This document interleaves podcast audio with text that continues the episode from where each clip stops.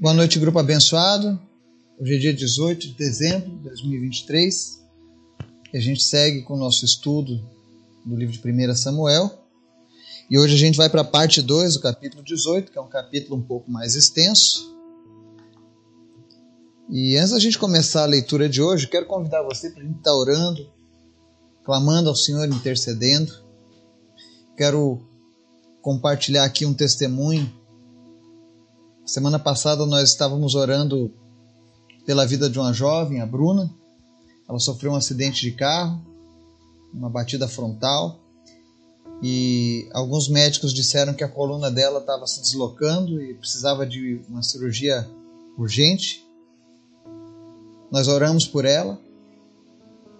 Na primeira oração que a gente fez, ela já tinha tirado aquele colete ortopédico, sentou, caminhou e sentiu um pouco de incômodo ainda mas ela não tinha se levantado ao longo do dia.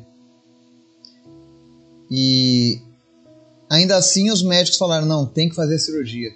A cirurgia dela foi prevista seis horas, os médicos levaram apenas duas, porque foi muito pontual o que precisava fazer. Porque de uma maneira sobrenatural Deus cuidou dela. E hoje eu recebi um vídeo dela já caminhando, sem, sem, sem se queixar de dores, isso tudo porque Deus é bom, então a gente precisa crer. A gente precisa orar, a gente precisa apresentar a Deus as nossas lutas, as nossas dificuldades.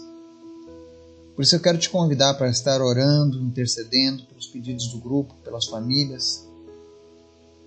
Nós vimos que o Maicon também está recebendo alta amanhã.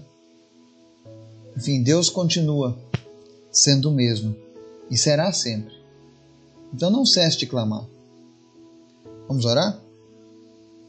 Obrigado, Jesus, por mais um dia, pela tua graça, pelo teu Espírito Santo. O Senhor é sempre bom. Nós queremos te agradecer, Senhor, porque o Senhor é soberano. Mas todavia nossa fé é para que o Senhor venha alcançar cada pessoa que nós temos apresentado em oração. Visita as pessoas que estão nos ouvindo agora, que estão orando conosco. Que o Senhor esteja falando com cada coração, trazendo convencimento à tua palavra, Pai. O Senhor é sempre bom e nós te amamos, Pai. Nos ensina, Deus. Nos ensina a andar contigo. Nos ensina a ser obedientes à tua voz.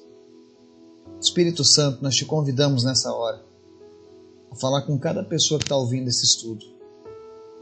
Em especial, Deus, eu te apresento a vida da Luísa, e da Cecília também. Nós apresentamos essas crianças que são a herança do Senhor. Nós repreendemos desde já todo espírito de enfermidade na vida delas. Eu repreendo o espírito de leucemia, de câncer. Em nome de Jesus, que elas sejam curadas pelo Senhor, que elas sejam tocadas pelo Teu Espírito Santo. Em nome de Jesus, que toda enfermidade saia e não volte mais. Que elas tenham uma vida saudável, repleta da tua presença. Fortalece a fé das suas famílias. Mas acima de tudo, Jesus, consola elas nesses momentos difíceis. Visita elas, ó Deus, nos tratamentos, nas quimioterapias. Se é da tua vontade, Deus, que os médicos participem, Deus, abençoa, Deus, a mão dos médicos, o conhecimento deles. Mas nós cremos que a cura vem do Senhor. Te apresento também a vida da Rose. Obrigado pela cirurgia dela. Obrigado pela recuperação dela que já está acontecendo. Que seja uma recuperação sobrenatural, Pai. Que ela venha fazer isso de uma maneira milagrosa. E em nome de Jesus, que toda raiz de câncer tenha sido extirpada da vida dela e nunca mais retorne, em nome de Jesus. Nós repreendemos todos os espíritos de enfermidade que acometem a vida dela. Senhor, toma conta dos teus filhos, toma conta do teu povo. Visita agora aqueles que estão enfermos, trazendo cura para cada um. Traz salvação para aqueles que ainda não te conhecem. Senhor, livra das drogas aqueles que estão perdidos. Vem trazer de volta, Deus, aqueles que estão hoje dependentes químicos, alcoólatras. Aqueles que estão desviados da tua presença, da tua palavra, traz de volta, Deus. Restaura famílias, restaura lares, restaura a nossa nação, Senhor. Mas em especial nós queremos te pedir, fala conosco, Espírito Santo, nos ensina nessa noite. É o que nós te pedimos em nome de Jesus. Amém. Hoje nós vamos fazer a leitura da segunda parte de 1 Samuel, capítulo 18, dos versos 6 ao 16, que fala sobre a inveja de Saul com relação a Davi. E o texto ele diz assim: Quando os soldados voltavam para casa, depois que Davi matou o filisteu, as mulheres saíram de todas as cidades de Israel ao encontro do rei Saul com cânticos e danças, com tamborins, com músicas alegres e instrumentos de três cordas. As mulheres dançavam e cantavam. Saul matou milhares, Davi dezenas de milhares. Saul ficou muito irritado com esse refrão e aborrecido disse: Atribuíram a Davi dezenas de milhares, mas a mim apenas milhares. O que mais lhe falta senão o reino? Daí em diante, Saul olhava com inveja para Davi. No dia seguinte, um espírito maligno mandado por Deus apoderou-se de Saul. E ele entrou em transe em sua casa. Enquanto Davi tocava a harpa como costumava fazer, Saul estava com uma lança na mão e a atirou, dizendo: Encravarei Davi na parede. Mas Davi desviou-se duas vezes. Saul tinha medo de Davi, porque o Senhor o havia abandonado e agora estava com Davi. Então afastou Davi de sua presença e deu-lhe o comando de uma tropa de mil soldados que Davi conduzia em suas campanhas. Ele tinha êxito em tudo o que fazia, pois o Senhor estava com ele. Vendo isso, Saul teve muito medo dele. Todo Israel e todo Judá, porém, gostavam de Davi, pois ele os conduzia em suas batalhas. Amém? Nós seguimos aqui a, a jornada do rei Davi. Ainda não estava assumindo o trono, mas ele já estava sendo capacitado e preparado por Deus. E aqui a gente vê um, uma questão interessante é que as mulheres vinham fazendo cânticos e se alegrando, mas elas exaltavam mais a posição de Davi do que do próprio rei. Isso trouxe irritação para Saul. E é interessante que no verso 8 ele diz: O que mais lhe falta senão o reino? Ou seja, ninguém disse uma palavra a Saul de que Davi seria o próximo rei, mas ele já sabia. Ele já fazia a leitura dos sinais. O reino foi tirado das mãos de Saul, porque Saul não foi obediente à palavra de Deus. Então ele foi abandonado da presença do Senhor. E esse é o problema de quando nós estamos longe da presença do Senhor.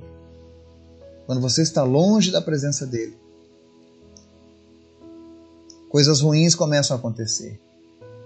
E quando Saul ouvia aquelas canções, o verso 9 diz que ele passou a olhar com inveja para o Davi. Então você vê que, primeiro ele se afasta de Deus, depois ele começa agora a agir com inveja. E olha o problema da inveja na vida das pessoas. A palavra diz que no verso 10 que no dia seguinte, após Saul começar a olhar com inveja para Davi, um espírito maligno mandado por Deus apoderou-se dele. Ou seja, a inveja foi a porta de entrada para um espírito maligno na vida de Saul. É por isso que a gente precisa revisar, refletir sobre a nossa vida espiritual. Quem sabe você que está me ouvindo hoje você tem uma, uma, tem uma facilidade em sentir inveja das pessoas. Ou qualquer outro sentimento ruim. Entenda que esses sentimentos são a porta de entrada para coisas piores. É interessante que no, te, no, no texto diz assim: No dia seguinte, um espírito maligno mandado por Deus apoderou-se sair.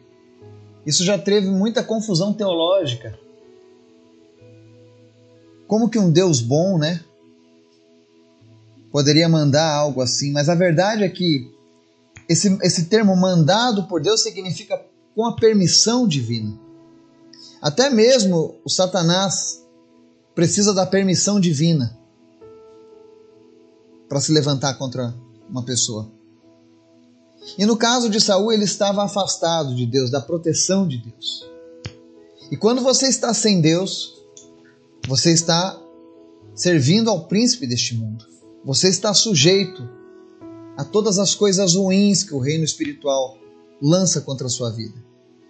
Quantas pessoas enfermas, quantas pessoas sofrendo depressão, ansiedade, porque um dia abriram a porta de algum sentimento maligno nos seus corações. E por causa disso, coisas piores passaram a atuar na vida dessas pessoas.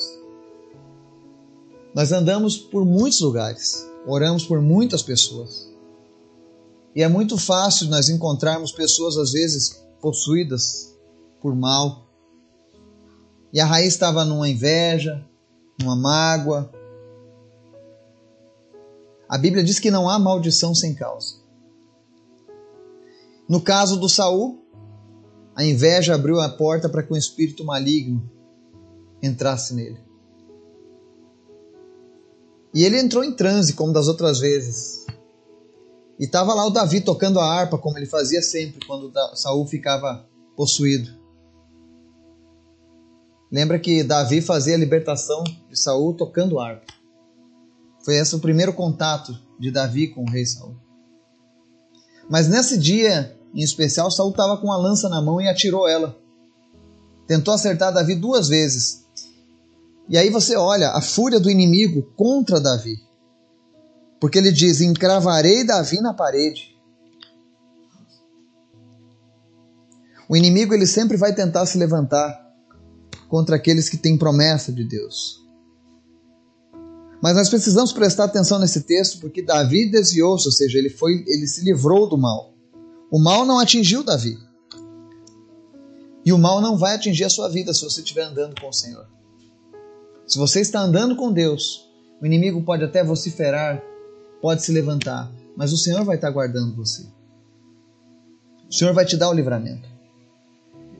Outro texto que chama atenção no verso 12. Ele diz assim: Saul tinha medo de Davi. Imagina só, o rei, um homem maduro, tinha medo de um jovem. Mas ele não tinha medo do, de Davi simplesmente porque Davi venceu o gigante ou porque Davi se destacava nas batalhas. Mas ele tinha medo de Davi porque o Senhor o havia abandonado e agora estava com Davi. Ele temia Davi porque Davi tinha a presença do Senhor. E muitas vezes, quando eu e você estivermos com a presença do Senhor, aqueles que andam na iniquidade, na impiedade, os ímpios, eles vão nos temer. Porque a presença do Senhor é que faz a diferença nas nossas vidas. Davi alcançou muitas vitórias porque a presença do Senhor estava com ele. As bênçãos e as dádivas que Davi recebeu poderiam ter sido de Saul, assim como ele experimentou no começo, mas ele foi desobediente. A obediência traz a presença do Senhor para as nossas vidas. E se você tem a presença do Senhor, o mal foge da sua presença. E olha só que interessante o verso 13. Então Davi, então afastou Davi de sua presença e deu-lhe o comando de uma tropa de mil soldados que Davi conduzia em suas campanhas. Ele tinha êxito em tudo o que fazia, pois o Senhor estava com ele. A história aqui de Davi lembra a história de José. Os irmãos, com ciúmes de, com inveja de José, venderam ele como escravo. Depois ele foi jogado num calabouço. Tudo foi contra José, mas tudo que José fazia trazia êxito porque o Senhor estava com ele. A mesma coisa acontece com Davi. Saul lança ele para ser líder de uma tropa de mil soldados. Talvez isso na tentativa de que Saul, de que Davi fosse morto em uma dessas campanhas. Mas tudo aquilo que Davi fazia trazia êxito, porque Deus estava com ele. Nós precisamos trazer Deus na nossa vida. E tudo que a gente fizer vai ter êxito. Mesmo que pessoas tentem te derrubar, mesmo que pessoas tentem te passar para trás, se você conhece o Deus que você serve, Deus vai transformar isso em vitória, Deus vai transformar isso em êxito. Lembre que tudo tem um tempo. E esse aqui era um tempo de preparo para Davi. Deus estava forjando o seu caráter como homem e como rei. E mais uma vez no verso 15 a palavra repete: Vendo isso, Saul teve muito medo dele. Primeiro ele tinha medo, agora ele tinha muito medo. Porque quanto mais ele tentava se livrar de Davi, mais bênçãos vinham sobre a vida dele. Isso lembra aquela passagem do profeta, do falso profeta, Balaão. Toda vez que ele era pago para amaldiçoar, ele abençoava o povo de Deus. A mesma coisa acontecia com Davi. Saul tentava de tudo para afastar ele, para fazer ele desaparecer da história, mas ele cada vez mais crescia. Tanto que no verso 16, para a gente encerrar a leitura de hoje, a palavra diz que todo Israel e todo Judá, porém, gostavam de Davi, pois ele os conduzia em suas batalhas. É interessante que você faça a leitura vendo aqui essa, essa separação de Israel e Judá, né? Porque mais à frente, nós vamos ver a divisão das tribos do, reino de Israel. Vai ficar o reino de Israel e o reino de Judá. Mas o escritor aqui, Samuel, já estava trazendo a visão, já preparando os seus leitores com essa crônica de que haveria uma divisão do reino. Como foi? Mas você nota que à medida em que os inimigos de Davi se irritavam, tinham inveja, o povo achava graça. Aqui diz que todo o povo de Israel e de Judá gostava de Davi. Então, não se preocupe com as opiniões contrárias quando você estiver fazendo a vontade do Senhor. Se preocupe com aquilo que agrada o coração do Senhor. Davi agradava o coração de Deus. E por isso ele tinha êxito. E por isso nada que tentavam contra a vida dele funcionava. É por isso que Davi fica como um exemplo de um homem segundo o coração de Deus. Tinha muitas falhas, tinha muitos erros, mas o seu coração era sempre voltado para o Senhor. Que o Senhor possa nos guardar, que nós possamos buscar uma vida cheia da presença de Deus, assim como Davi. Para que o inimigo possa fugir da presença de Deus em nós. Para que a gente possa ter êxito em tudo aquilo que fizermos. E se você tem algum problema com inveja, quem sabe o Espírito Santo durante essa mensagem falou ao teu coração e você viu, olha, eu tenho inveja. Ou então você tem mágoas, ou você tem raiva de alguém, ira. Essas coisas são portas de entrada você precisa fechá-las, selar essas portas com o Espírito Santo de Deus. E se você nunca fez isso, eu te convido.